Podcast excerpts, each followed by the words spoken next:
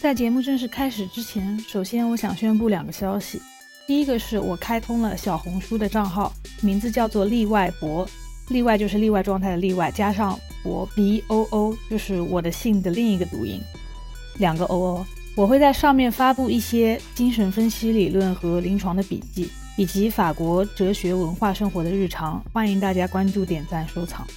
第二个消息是我将受邀主持牛津中国论坛女性主义分论坛的圆桌会议发言。这次的主题是新女性身份的迷思与社会安全感：冒号如何创造一个让女性感到安全的世界？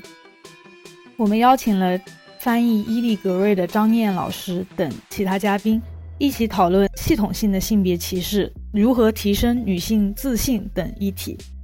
详情请查看 show notes 的公众号链接或关注公众号 OCF 论坛。我们的公众号表征与拟像也会转载这些信息。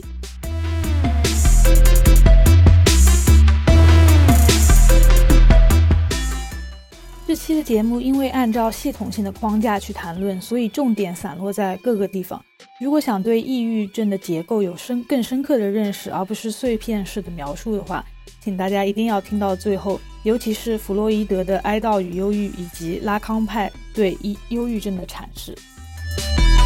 各位听众朋友们，大家好，欢迎收听这期的例外状态。这次是我个人 solo 的一次尝试，我主要想给大家梳理一下抑郁症的精神病理学这个话题。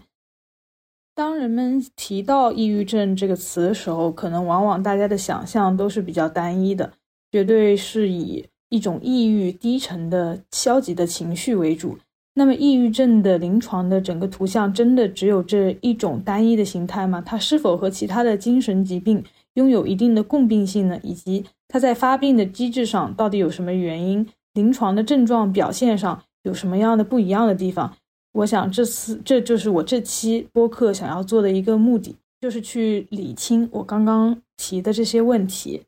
然后，为什么我有一个冲动去做这一期？节目呢，是因为我看到一个小视频，好像是一个精神科的主任吧，然后他在这个小视频里面说，抑郁症最大的特点就是懒。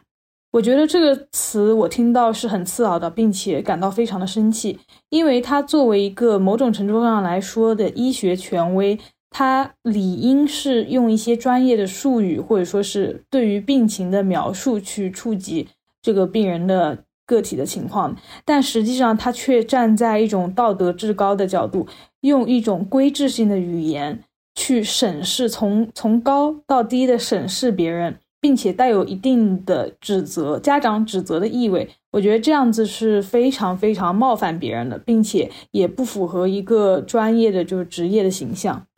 还有一件事情是最近社会上发生的一件大事吧，就是。一个青少年叫胡鑫宇自杀的事件，因为原先是一个失踪事件嘛，后来，呃，最近澄清说是自杀，但是我们可以看到，好像这一桩啊命案就结案了，但是它背后隐藏的这个我们国家的青少年抑郁的这个现状，就是不容小觑。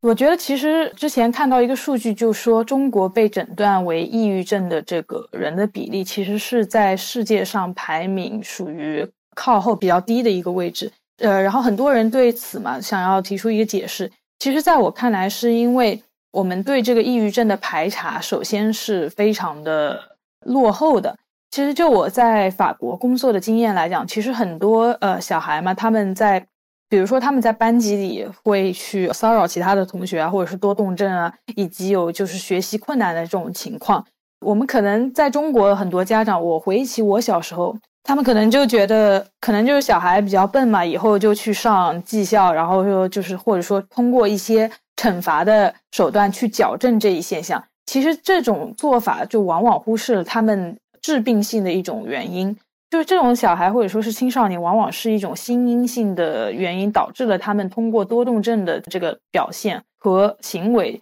去抒发或者说是去释放他们内心的一种冲突。实际上，往往这种情况的背后隐藏着他们所谓的焦虑导致的一种抑郁的情况。只是说，小孩他看上去是无忧无虑，他不会用成人的这种哭泣啊，或者说是自闭的形式去表现。而是把它躯体化了，通过一些身体的这种行为表达去释放。但很可能他们受到了整个家庭父母的一些，就是比如说离婚啊，或者说是母亲的产后抑郁的等等的影响，然后他们过于去忧虑这样子的情况，但他们无法用语言或者说是词语去表达出来这种情绪，因此。其实这一类情况也是有抑郁症的成分所在的，但很多情况下，我觉得大概有我不知道具体数据是什么，但是我觉得很多这样子的案例都被无视了，并没有被排查出来，这就导致了其实这种情这种事情其实是早治早好的，包括过早的干预其实是可以帮助，也可以帮助他们去学习啊，找到自己以后人生的一些职业的一种路径。但是很多情况下，我觉得在我们这这块地方的话，这些情况都被无视，就是被淹没了。我完全是没有浮出水面的。就大家对儿童和青少年的这种心理健康的这个关心是非常的缺乏的。所以每次出事就是一次就是大事件嘛，就直接到了自杀的程度。那那么在这期播客里，我也会去讲一下，就是关于。就是自杀这个最大的这个精神疾病隐患的这个事情。首先，第一部分我想先讲几个这个抑郁症精神病理学的这个历史，可能比较无聊啊。其实有很多，就是历史上大概是一八几几年的时候，也就是十九世纪的时候，其实是有一些很重大的发现。比如说，有一个德国的精神病学家和神经学家叫威廉·葛利辛格，他发现了。就是这种抑郁的，就是心情不好啊，然后心境非常的恶劣的这种状态，其实是很多精神疾病的一种前驱症状。就是在这种状态当中，其实我们的感受是非常的 vague，就是非常的模糊的，并且无法去把它给特点化。也就是说，它没有说 OK，这是一种被迫害的一种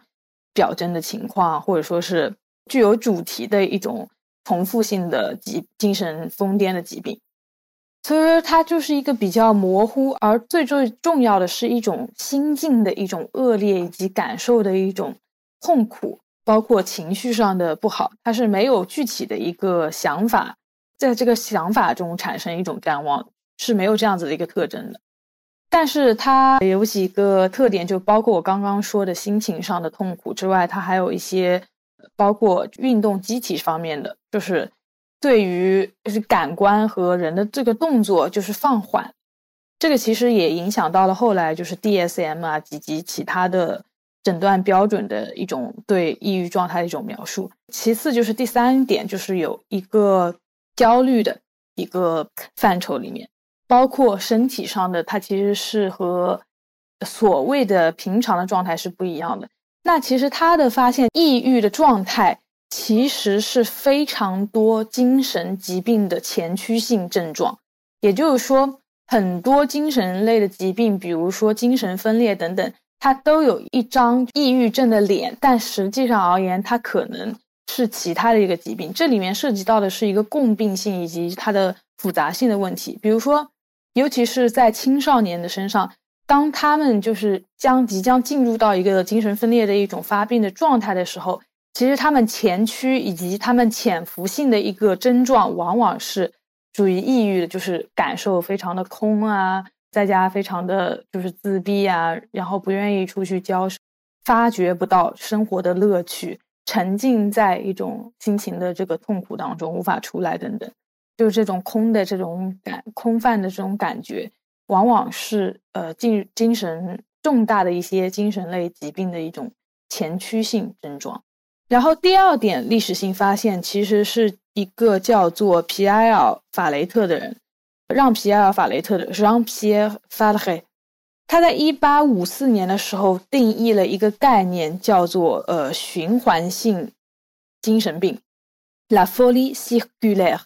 这个 la folie circulaire 其实它是。我们后来发现的，呃，后来定义的这个所谓的躁郁症，或者说是双向的一个前驱的一个母本吧，可以说是他发现了，就是有一个，就是这种呃精神疾病的形式，在于它是有一个持续性的循环状态的。这个循环状态在抑郁和兴奋之间呃往来交替。那这一点的发现，就是说这两个疾病看似好像是两个极端的反面吧，因为一个是就是完全的沉默啊，或者说是忧郁的一种状态，另一个是躁狂的偏向是机体方面比较。兴奋的一种状态，看似是两个相对的概念，但是法雷特的发现呢，就证实了其实他们是同一个形式的两个不同的面相，在这两种状态之间，其实是有一种持续性的。其实这个发现就给我们在我们去审视这些精神方面的这些问题和疾病的时候，临床的医生是需要注意这个疾病的这种惯时性的，也就是说。面对看似表面是这种抑郁的面相的这种症状，我们要做的第一个临床的这种行动，并不是说给你做个量表，马上开药等等。因为我刚刚说了，它可能是很多精神疾病的这种前驱性的症状，所以对于呃 clinician 所有的临床从业者来说，面对这样的一份呃临床的这个画像。第一个行动其实是应该是等待，就是我们最起码等待三个星期，去看这个疾病它会转向什么方向。要么说它可能转向了精神分裂的这个面相，要么说它有一种间接的这种替代性、这种历时性的这种变化，从抑郁变成躁狂的这种状态的转换性。那么在观察到这一点之后。再去进行一个药物性的干预。那讲到这边的话，其实我想稍微总结一下，就是关于这个抑郁症的疾病分类学，它是有一个怎样的一个张力和一些呃悖论性的东西存在吧。就是首先来讲，如果说我们可以把抑郁症或者抑郁状态集中为一个单独的这种统疾病分类的统一体的话，是因为所有。患抑郁症或者说是经历过抑郁状态的人，他们有统一的亲身体验，也就是说这种情绪上的痛苦、情绪上的低沉。但如果说他们又不可以被分类为一个单一的疾病分类个体的话，是因为它的形式是非常的具有多样性的。你看，我刚刚说了，有些可能是一种是更多的是一种前驱性的面相，有些是。和躁郁有着交替循环往复的这一样的一种间隔交替的状态，是一个持续性的周期性的一种症状。那么其实就在于它，就是抑郁这个东西，它其实是可以分类在许多精神疾病的子类下面的，它的形式是非常多样性的。就是正是因为这两者之间，就是所谓的经历、经体验的这种统一性和形式的多样性。之间的张力状态，让我们对这个抑郁症的这个把握，就是提出了一定的困难。那下面我将要带大家一起了解一下法国的一个对于抑郁状态的疾病分类学。我要引用这个分类呢，是由亨利·艾主编的第六版法国的这个精神病学手册《Manuel de Psychiatrie》这本书。首先呢，在这个法国的精神病学的这个传统当中，他们其实是有一种二分法。这种二分法分是怎么分？第一个分类其实是所谓的忧郁症的抑郁症，也就是说，它更多的是一种内源性的形式，是整个身体内部的这个组织，然后有一部分是由于这个遗传的原因，还有就是它具有所谓的精神病的一个特性。那么第二个分类，二元对立的第二个分类就是所谓的外源性的形式。那么它更多的是一种心因性的原因，而包括对某一个事件、人生重大事件的一个反应性，以及我们所有的所谓的普通人，叫 nevrotic，就是所谓的普通人神经症嘛，神经症性的一种抑郁情况。它对于前一种就是。所谓的忧郁、忧郁型、忧郁症型抑郁症来讲，它的临床的这个模型是比较症状是比较减缓的。好，我们首先讲它有第一个分类，就是所谓的 depression primaire 初发性的抑郁症。初发性抑郁症就是说，这个病人的主体的第一个面相，他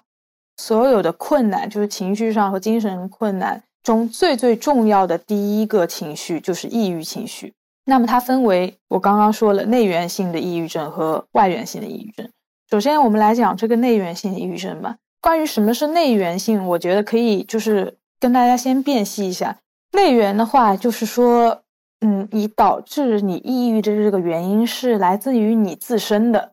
你自身这这个里面包括你自身的体内的这个物质，包括激素啊、神经递质等等，还包括你的这个基因，基因就是说一种遗传性的因素吧。但是内源性的病因并不代表说这个一定是生物性的，只是说它产自病人自身。那么从精神分析的这个角度来看，可能就是比如说这个病人本身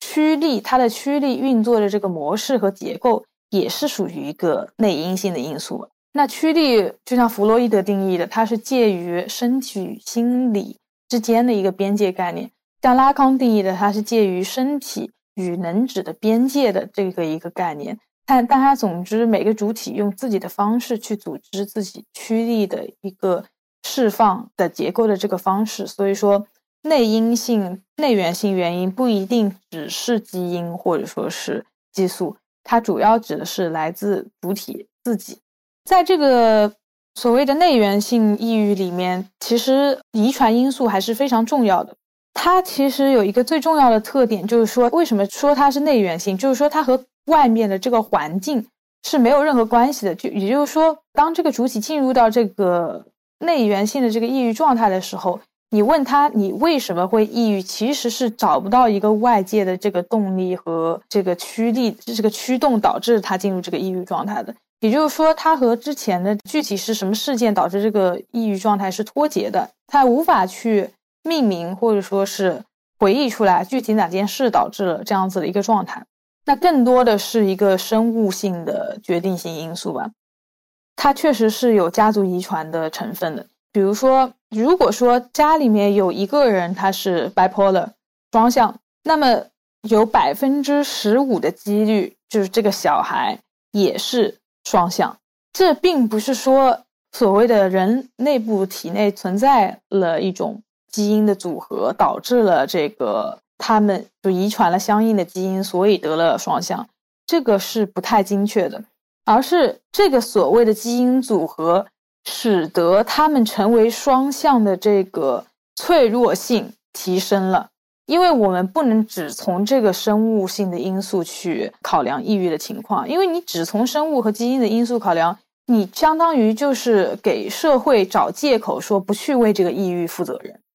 我说它会增加得双向的这个脆弱性。刚刚我说了，双向里面包括抑郁这一面相。它会增加双向这个的脆弱性，也就是说，它还是和外部有一个 A 构有一个回响的一个动力的一种状态的。而且这个东西，我觉得还是要说一下，就比如说抑郁症，其实是我们发现用药，有些用药是有效，但是抑郁对于这种抑郁极端的抑郁的精神疾病是没有靶向药的。什么叫没有靶向药？就是说你吃的那个药就是一打就打一片。然后是有很多副作用的，你不无法去精确的打击到你发现的哪个基因导致了你抑郁，所以这个也是临床上的一个困难和难题吧，还没有被发现出来。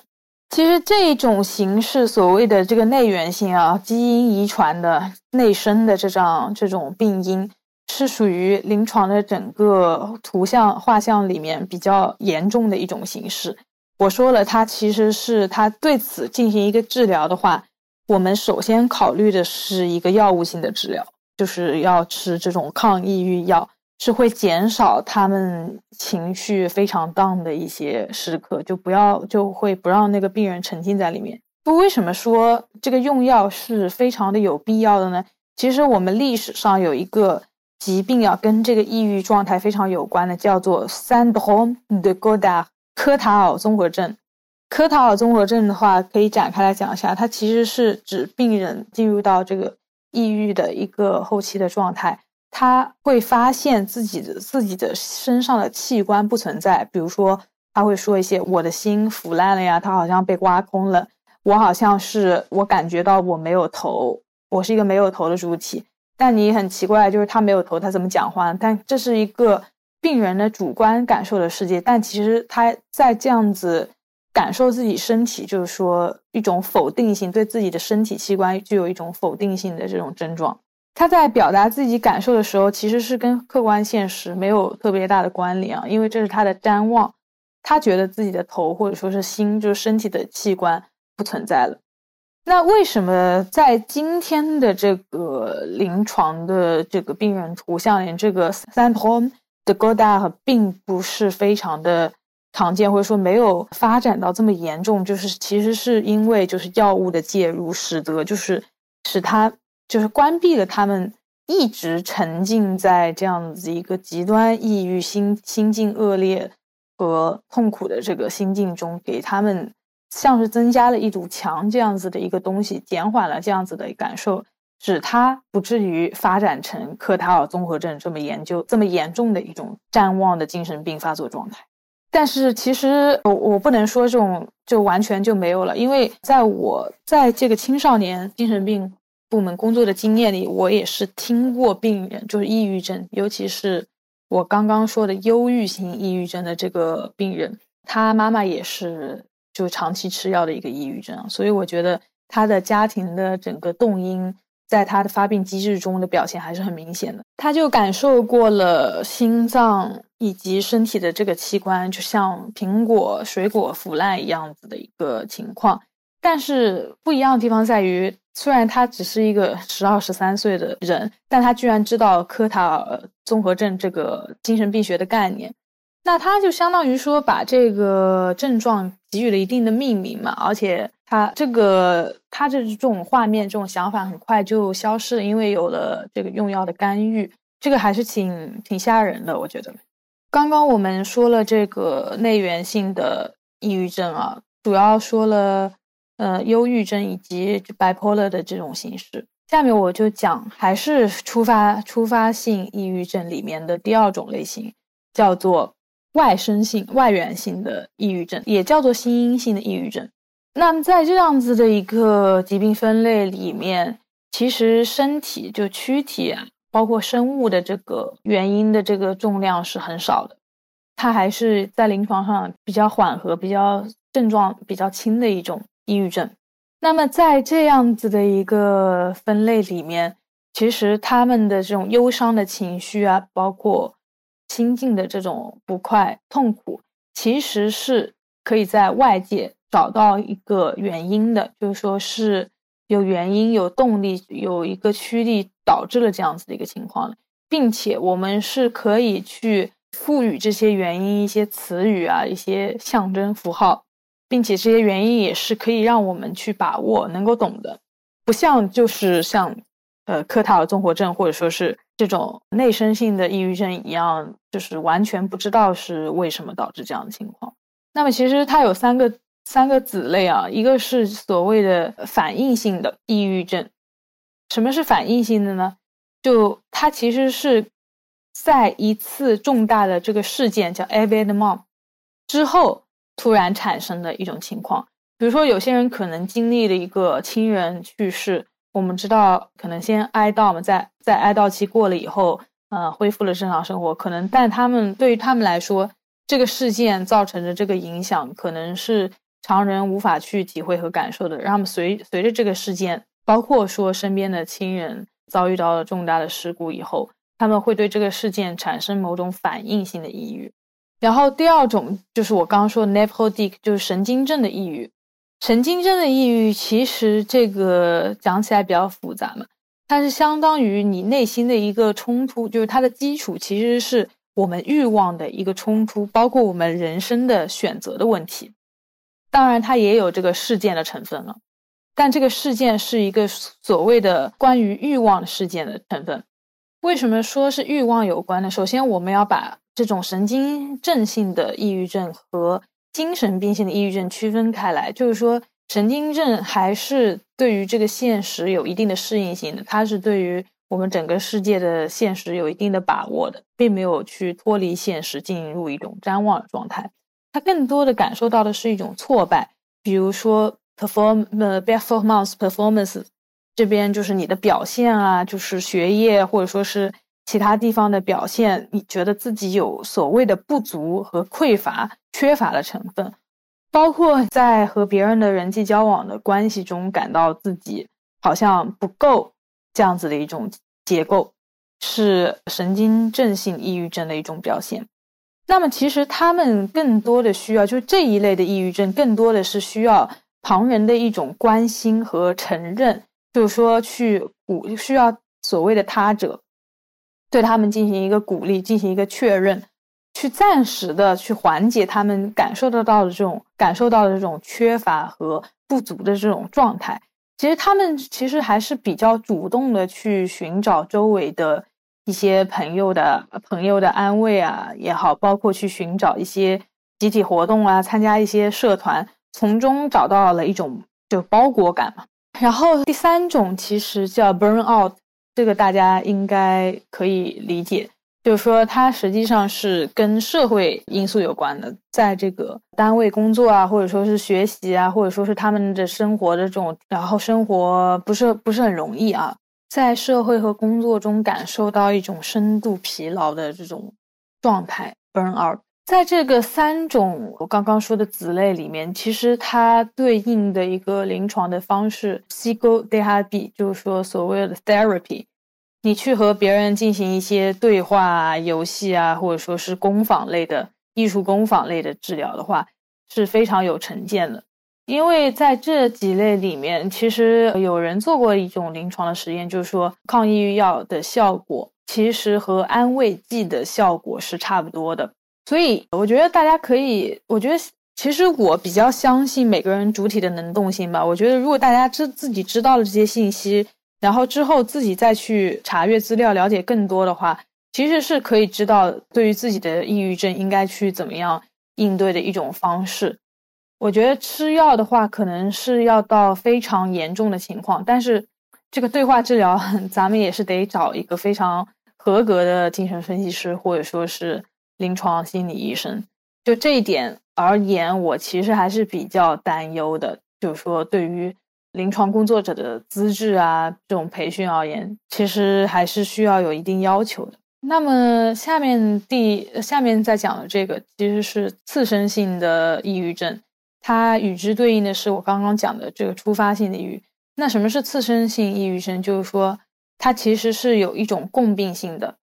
它和其他的精神类疾病、精神病是有一种就组合型的，以及和他们是有就是交叉这样子的一个状况，并且是其他的精神疾病在这个抑郁症之前先出现了，然后抑郁症与之就是交错。交替发生，或者说是它的伴随性的症状。那么在这个分类里面是有两种或者三种吧。第一就是跟这种症状类的呃抑郁症，比如说有人得了癌症啊，或者说有人酗酒，是跟这一系列先出现的病理相关联的，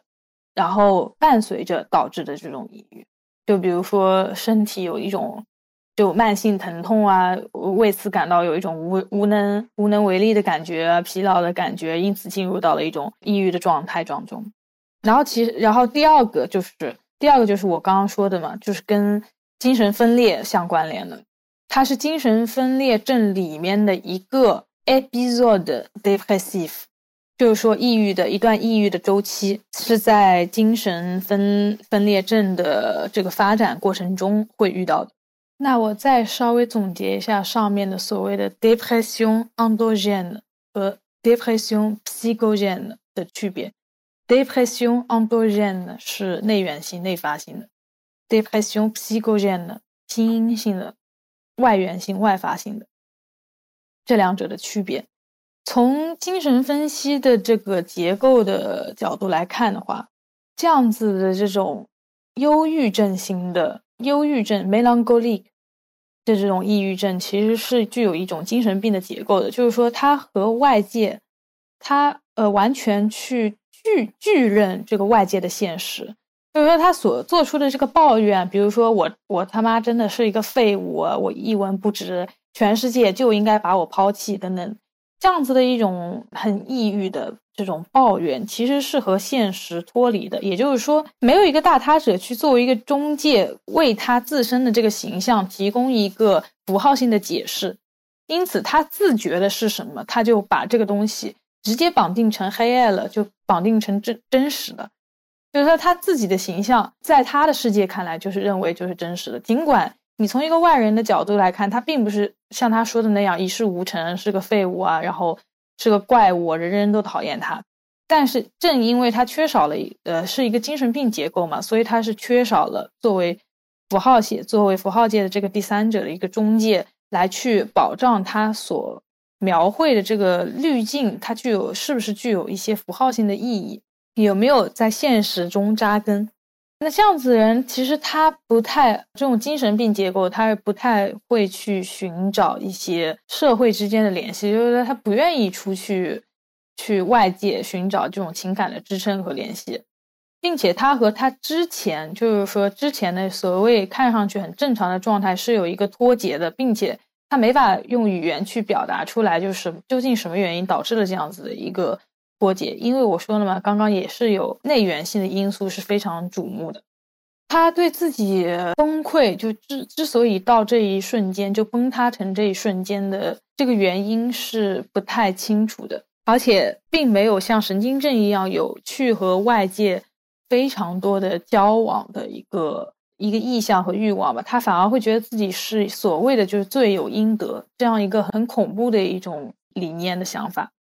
然后，所谓的心因性的抑郁症以神经症结构为主的，它所谓神经症就是说被阉割过嘛，他对这个现实是有一个比较清晰理智的认识的，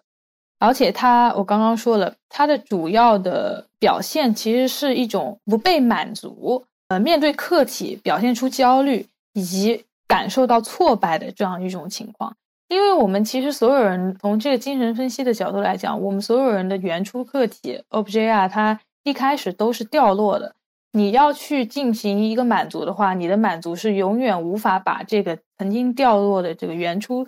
享乐的客体给捕捉回来的。你只是用其他的一些客体去代替，就稍微覆盖一下它的存在以后，然后你又会回到一种不被满足的一种状态当中。然后时常感受到挫败，时常感受到自己的匮乏、空虚等等，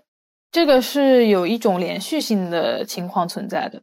你不会自己把自己认同为真正的认同为一个废物、一个符号界的剩余的状态，那么一次事件就很容易影响到这个抑郁情绪的爆发，比如说分手等等这样子的外因。会导致你这种 unsatisfaction 的这种不满足的缺匮乏的状态再一次的激增，进入到了一种空虚难受的这个情绪当中。其实更多的来讲，它的我们去区分一下，就是主体的感受，其实更多的是一种 angoisse，就是一种焦虑型的抑郁。那么在这种情况下，我刚刚说了推荐的一个对应的疗法，其实是 psychotherapy，就是和心理医生对话型，或者说是其他类型艺术治疗啊等等，还包括其实还包括呃抗焦虑型药物是可以帮助缓解这种状态。从症候学的角度来讲，像具有具有精神病结构的这种 depression endogene。它伴随的一些身体的症状是非常明显的，比如说一下子掉了很多斤，就是突然的暴瘦，以及失眠的状况。但是在神经症的这些这个 depression psychogen 里面，你的睡眠质量虽然可能有所减少吧，但是它也是保持保证了一定的睡眠和你的这个体重的，并且你是。还是有一点动力出去 social 社交，然后寻求周围人的关心和肯定。我要强调这一点，其实我们又回到这个我们社会上刚刚发生的这个胡鑫宇案里面。其实我觉得他在生前还是发发出过很多次所谓的求救的信号的，并且他想要的更多的是一种家人或者是朋友的陪伴啊，这因为他的生活也很不容易。等等这一系列情况，如果有一个很好的情感支撑去支持他的话，我觉得他不至于走到今天这一步。所以，我们去利用我刚刚讲的这个精神病手册的这一套疾病分类去审视我们身边的人，包括审视身边的自己，我觉得我们是可以找到一些求救的路径的，并且不是说所有的抑郁症都真的是无药可救，都是有方法的，包括用药啊，包括去寻求对话治疗，包括最最简单的去建立更多的社会联系，其实它有很大程度上去可以去帮助这种心因性的抑郁症。呃，我们今天就继续来讲一下，主要讲一下这个现代的对于抑郁症的这个疾病分类学。那么，据我所知，可能现在主流的还是 DSM，就是美国的精神疾病诊断与统计手册。国内应该也是主要以美国标准作为参照的。也就是说，可能在国内被诊断出来重度抑郁的人，应该就是依据这个诊断标准所得出来的结论。那么，在我们去重述一遍 DSM 的诊断标准以及对它进行一个批判之前，我想先说一下，我们应该从源头去批判一下这个医学权利的话语。我我们要知道，就是其实在这个 DSM 体系里面的很多疾病，它是从药厂，比如说这个医药药学的研究室里面诞生的，然后在第二次的时候。然后再是通过临床用药的一个呃手段去解决，从而揭示了它有这个效益的一种力量吧。对于某些症状的解决和减缓而言，有一定的效力。但是有些疾病的分类和发现，并不是从临床和病人直接的对话以及呃交谈的过程中去诞生发现的。这是和法国的整个精神病学的史的发现是。有一些出入的，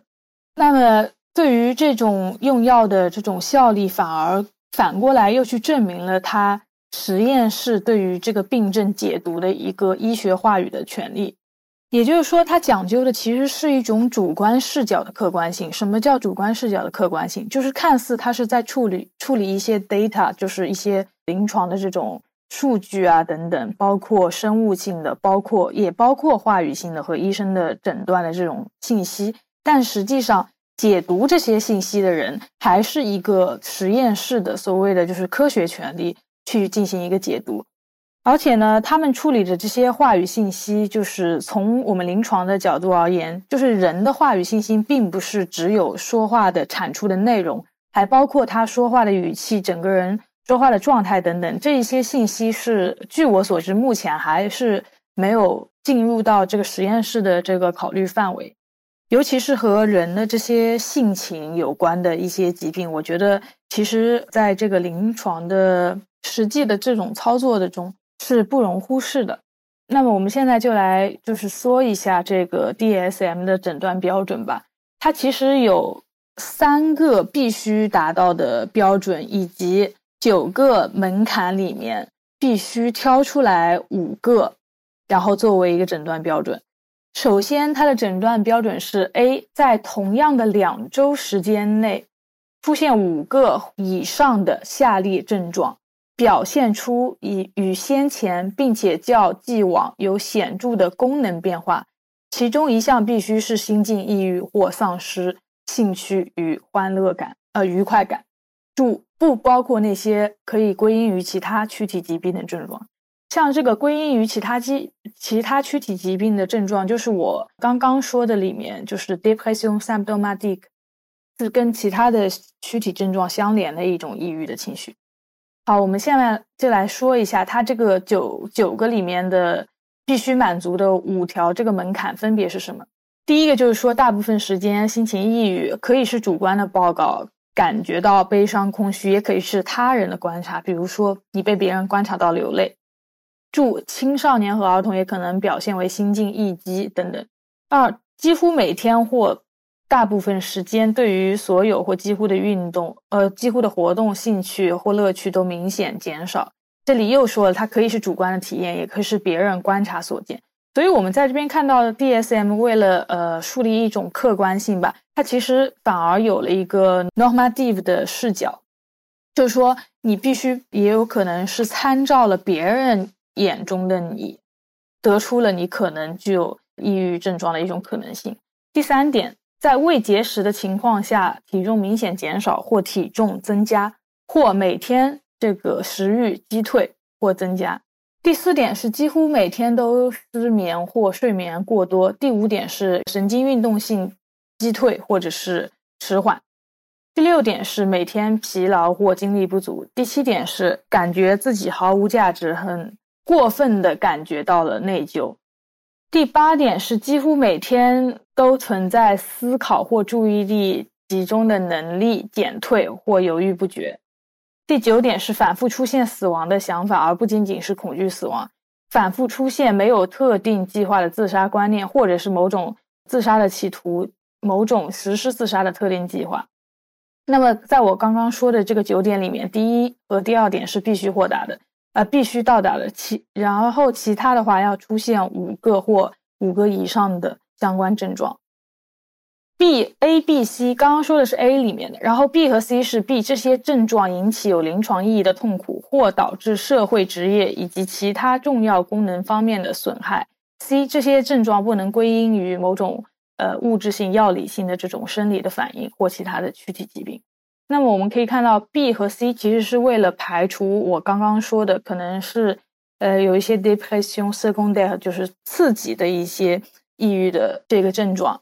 但看这个 B 这一条而言，他说导致社会职业或其他功能方面的损害，其实也有考虑到你作为一个客体，在这个资本主义的社会进行一种机能运作的效率问题。其实这个还是我觉得还是比较奇怪的，因为这个属于个人的生理的痛苦，它需要考虑到你有没有对这个社会的职能运作产生一定的影响。那么我这边重点要批判的其实是这个。一到九这几条里面有一些非常奇怪，以及这个诊断的一种不可信性。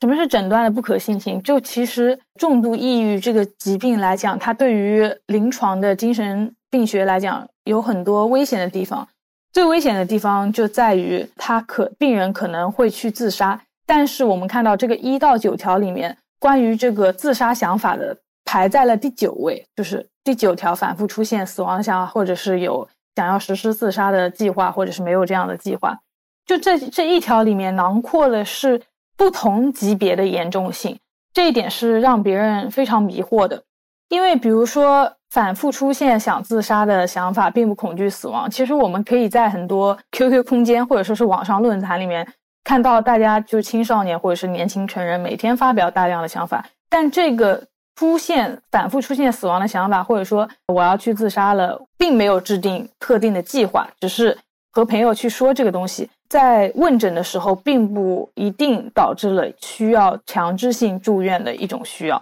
但是如果说他有具体的想要找到某种方式，或者说是具体的实施自杀的这个计划，并且他跟身边的人讲，或者是跟医生讲的话。那这个就其实到了一个呃急诊的程度，就是说他表现的这种自杀性是急需进行一个住院治疗的。我们可以看到，这种不同量变的对应着不同的应对措施的这个诊断标准出现在同一条里面，其实对于诊断而言是非常不具备呃可信性的。即使 DSM 声称自己的临床的这种可操作。性特别强，相对于其他基于结构性的这种诊断手册而言，它的对于医师而言，它可能可操作性比较强，因为它几乎是一种描述性的，对于你的人的这个观察的一种描述性的诊断。具体的而言吧，比如说这个九条里面，它并没有达到以上五条的这个标准，但是就单单这个第九点，可能也有其他几点是达到的，但是单单这个第九条，它有出现。具体的自杀的企图，并且制定好了计划，那么我觉得就必须给予这个重度抑郁的诊断标准，并且伴随着住院的一种考虑性，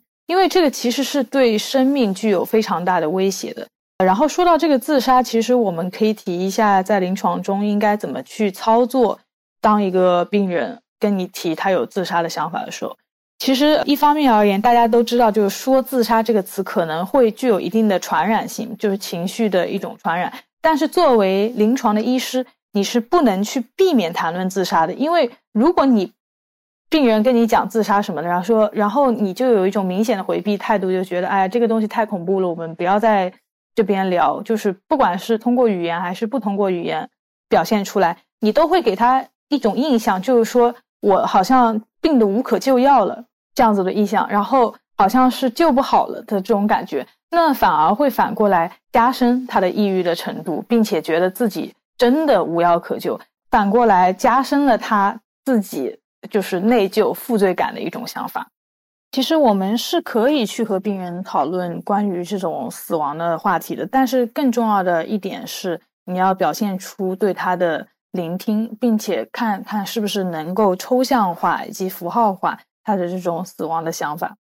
还有一个看出他诊断标准的不可靠性，其实是第四点，几乎每天都失眠或睡眠过多。可以说，在这一条里面，它囊括的两个完全极端相反的一种症状，其实这个对应的这种疾病的严重性是非常不一样的，就是参差不齐的。就拿每天失眠来说吧，这个失眠具体是怎么失眠的？我觉得就是有两种不同的严重性。第一个是失眠，比如说失眠到三四点，然后 OK 三四点睡睡着了，睡到第二天十二点。其实这是一个就是比较而言常见的，就是危险度比较低的一种失眠。但是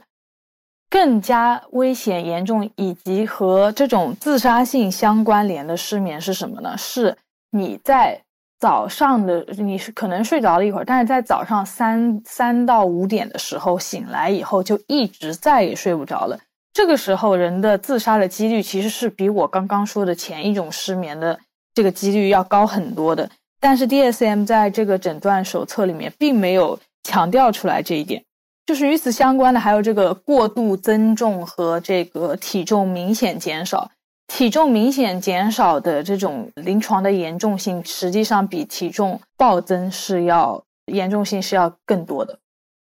总的来说，这些对症状的描述和诊断标准，并没有只适用于重度抑郁障碍这一个疾病。它其实也有可能适用于 ADHD 啊，就是注意力缺陷啊，还有这种 EBL 和 Activity，就是极度多动的这种情况。就比如说可能失眠啊，或者说是神经运动性的这种激增激越，也可能适用于注意力缺陷这一个诊断疾病。所以就此而言的诊断，它是没有一种特殊性的。这也是抑郁症的这个诊断，它其实。所谓坚持了一种客观性，但实际上而言，适用于每个病人，可能医生的主观性成分特别多。还有一点就是，他们特别特别的考虑这一个规范性。就比如说，一方面而言，他需要一个他者的见证，看你是不是有不正常，就是说别人观察出来你好像对于所谓的这个正常的正常的标准有一些偏失等等。还有的而言，就是他会考虑和之前状态对于一个主体在所谓的正常的这个文化环境里状态的一种区别性。比如，他没有去区分哀悼与忧郁这两个之间本质的区别，而是觉得这两个之间只是时间或者说是强度的累加，他们中间并没有去区分在这个就是精神 s c h i s m 这个构造上有什么具体的区别。和客体的关系有什么具体的区别？这个是很不一样的。相对于精神分析的路径而言，那么我们其实就要回到弗洛伊德的《哀悼与忧郁》这个文本去讨论，哀悼和忧郁之间具体有什么区别，以及所谓的重度抑郁可能是这个 melancholy 忧郁症的情况，它和轻度的神经症的抑郁本质到底有什么区别？这一点的话，其实是可以帮助大家。更了解自己的抑郁程度，反而有些人发现自己不是所谓的忧郁症，心理压力反而会减少一点。我觉得，其实 la melancholy 就是这个忧郁症，它其实是受限于一种就是缺失、失去的逻辑的。但是和哀悼不一样的是，哀悼你是明确的知道自己失去了哪个爱他或者是他爱你的那个客体，但是对于 melancholy 就是忧郁症主体而言。他这种失去其实是一部分自我，而不是那个客体。你要哀悼的这个客体，表达爱恨的这个客体，是存在于你自己的身体内了。所以说，这个哀悼客体其实是你自我的一部分。那么，在这个忧郁症的情况里面，其实病人有一个非常明显的表现，就是自我攻击、自我指责，然后觉得自己所受的一切的惩罚，包括这个痛苦，都是罪有应得。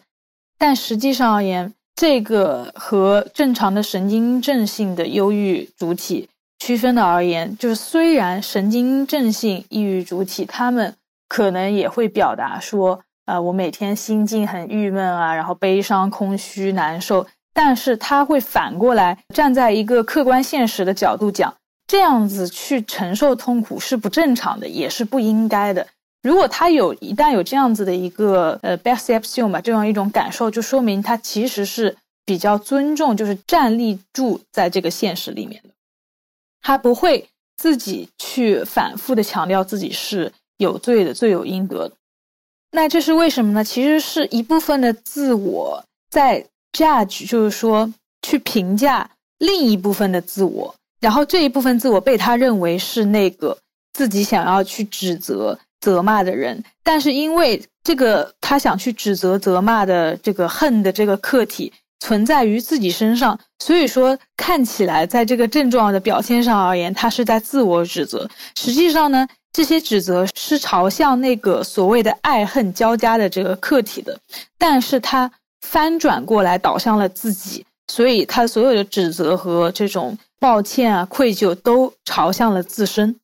这个其实是和弗洛伊德讲的趋利的四种命运里面第一种是吻合的，就是说所有的这种 masochism，就是。所谓的受虐，它实际上是一种 sadism 的转向，就是施虐的转向。只不过它不朝向向外朝向另一个客体，而是转头向了自身。有一部分的自我就认同于那个就是抛弃或者说是被抛弃的一个客体，而且主体发现他其实无力去指责那个他曾经爱的或者说又恨的那个客体，所以他把这个。这种攻击性导向了自己，并且把自己认同为那个应该被抛弃的客体，所以有些拉康派的理论家，他们就认为说，根据这个弗洛伊德的文本，对于忧郁症主体而言，他们对 OBJR 就是剩余或者说是这种所谓的垃圾进行了一种认同的感受，他们觉得自己理应被抛弃。其实这已已经是一种忧郁症的位置了。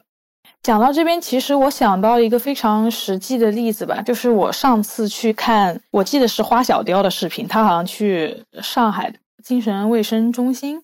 采访了一下，然后里面好像有一个，我不是不记得是不是复旦的，有一个法学院的女孩子吧，然后她就是被送进去住院的，我不知道是不是这个纪录片，还是一个其他的纪录片，有可能我搞错了。我记得他就对他爸爸说，好像什么我很对不起你呀，怎么怎么样，我会尽快好啊，让你满意。反正具体而言，就是他表现出来了一种过度的内疚和自责的情况。其实这个是很让我觉得揪心和焦虑的，因为从我这个临床的一个直觉的判断来讲，呃，有没有可能是他本身的这种抑郁的或者说是忧郁的这种情境？其实是他家人的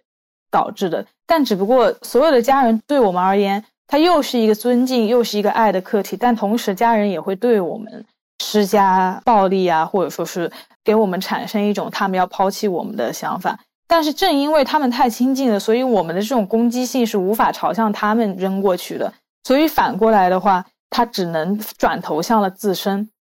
那他的这种内疚啊，还有愧疚。对不起父母的这种表现，其实，在我们整个国家，我觉得是非常常见的。那我们可以借助这种精神分析结构的模型去思考，究竟是不是这个攻击性导向了自身所导致的一个结果。呃，在这个临床当中，其实就我做实习的经验而言，主治医生面对这种对于攻击性的这种情况，如果说有一个病人他表现了说，哎，我今天朝我姐姐发火了，我今天朝我。妈妈或者说朝我爸爸吼出来了，其实他反而会去，比如说呃赞成支撑他的这一个做法，认为他就应该把这种攻击性去外面释放出来，而不是进而攻击自己。因为进而攻击自己所导致的一个比较严重的后果，就是它会导致自杀性的一种企图，或者说是具体的措施。他想要去毁坏自己，因为他无法把这个攻击力给外透出去。那么，再从拉康的这个精神分析角度来讲，其实忧郁症的主体它是没有被阉割的。什么叫被阉割呢？就是说，我们作为一个主体而言，我们会有一些呃想要僭越的这种欲望，比如说可能更涉及到一种像是犯罪级别的，有一些幻想啊等等啊。那可能有些人可能会去看 porn 啊之类的。那他感受到这种负罪感，其实是自己的这种幻想所。害怕，因为自己的幻想被遭到报复所产生的一种道德性的这种负罪感。其实他对于自己，就是他的这种负罪感和他的无意识的欲望而言，其实两两者之间是相称的，就是说这个比例是 恰当合适的。但是对于忧郁症主体而言，他的这种负罪感已经过度了，是不符合他的这种。跟他无意识的这种欲望的这种破坏性，其实是不相当、不相称的，甚至可以说，他们对自己的这种呃内疚啊、责备的这个享乐，其实已经超越了一种意义，就是说，其实已经没有意义了。它没有被这个 gastation 没有被呃阉割所去调节，它没有被一个现实的这个原则去规范。如果我们身边有一些抑郁症的朋友的话，其实我们是可以运用到这种结构的视角去判断他的呃程度到底是有多深的，以及在他产生自杀的念头之之前或者之后吧，进行一定程度的干预，不要导致过度的或者说是严重的一种有计划的自杀实施的倾向。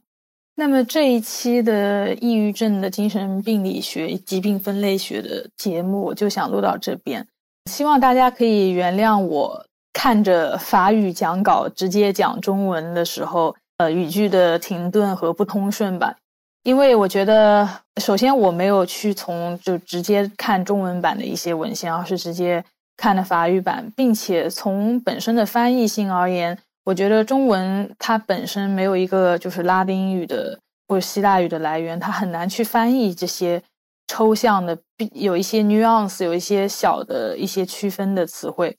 所以我算是比较尽力的去传达我的意思，可能也会有偏差吧。如果呃还有一些不明白的地方的话，我很愿意用法语原文去给你解释，然后辨析清楚这些意思。谢谢这一期大家的收听，那么就到这里。欢迎大家留言跟我互动，并且告诉我你们想听什么节目，我想尽力去给大家普及一下这方面的知识吧。谢谢。